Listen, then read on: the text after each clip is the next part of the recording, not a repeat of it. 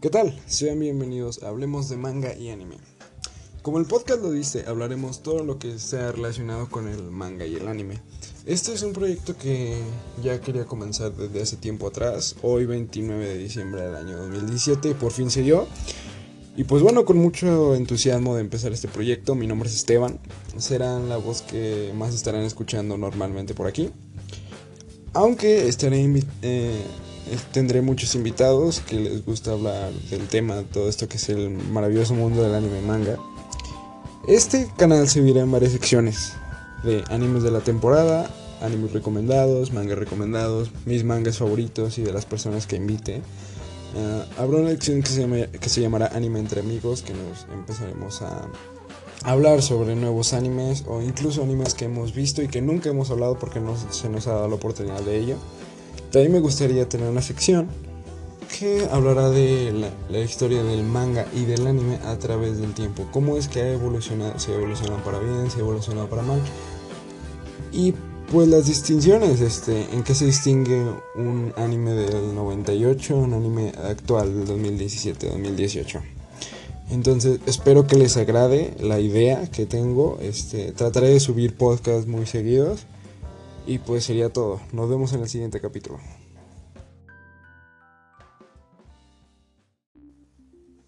¿Qué tal? Sean bienvenidos al capítulo número 2 de Hablemos de Anime y Manga.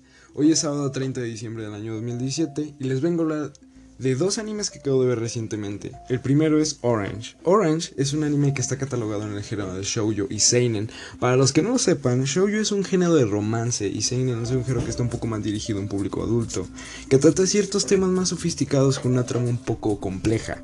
El anime está basado en el manga ilustrado por Ichigo Tanako.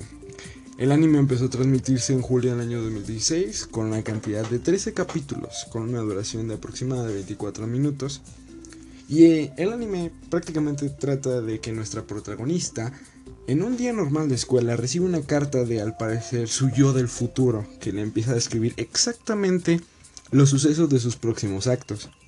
Y al parecer, su yo del futuro tiene muchos arrepentimientos, muchas cosas de las cuales hubiera querido remediar.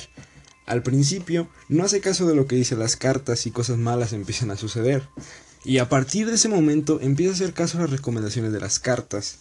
Debo de admitir que este es uno de mis animes favoritos, ya que te centra en una atmósfera totalmente nostálgica gracias a la gran banda sonora y buenos personajes. buenos personajes. El opening es hermoso, es, es precioso el opening, la verdad. Y el ending no se queda atrás. A pesar de que en ciertos momentos parece una historia que no avanza, en mi opinión es un anime muy recomendado el cual deberías ver. Aunque si eres más de las personas que disfruta ver shonen, que son este típico anime de acción como Boku no Hero, Naruto, Boruto, Tal vez este no sea tu tipo de anime, pero créeme, vale la pena. Dale su tiempo y te lo recomiendo para este fin de año. El siguiente anime que quiero hablarles se llama Aharu no Raid. No es tanto seinen, es un poco más shoujo, tiene un poco más de comedia romántica. Este anime está catalogado en el género del shoujo. El lanzamiento de su primer capítulo como anime fue en julio del año 2014 por la casa de animación Production allí y cuenta con 12 capítulos con una duración de 24 minutos. La historia se centra en nuestra protagonista, Futaba, que tras haber sido maltratada en la secundaria por ser muy popular entre los chicos, decide cambiar su actitud y ser una persona completamente distinta a la preparatoria. Pero para su sorpresa, un joven llamado Koutanaka, que era la persona con la cual Futaba quería en la secundaria, eh, eh, está en la misma preparatoria que ella. Y cuando ella intenta hablar con él, se da cuenta de que Kou es una persona fría, Kou ha cambiado. Y Futaba no se puede quitar de la idea. No se puede quitar esa idea de la cabeza. Se aferra a la persona que Kou era antes y empieza a tener interés de por qué se convirtió en una persona aparentemente fría. Y pues se empieza a generar un romance entre ellos, vuelve a renacer el amor entre ellos. Y en mi parecer es un anime muy recomendado. Sí tiene muchos toques de comedia romántica que le da un toque muy, muy bueno. Y es muy recomendable de ver este anime, la verdad. Aunque mucha gente lo compara con Orange porque la animación es muy parecida. Eh, y los personajes, los personajes secundarios y principales son muy parecidos. Este, son animes completamente este, diferentes. Aunque sí también te van a sentir. Te van a. Vas a tener sentimientos encontrados porque hablan de lo que les pasó. Entonces, de sus remordimientos, de sus arrepentimientos.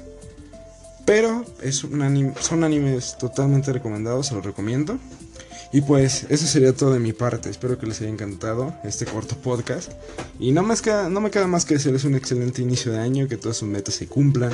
Y los veo la próxima semana en el primer capítulo de Anime y Manga entre amigos, donde hablaremos de uno de los mejores manga shoujo jamás escritos, Kimi no Hiromachi. Hasta la próxima.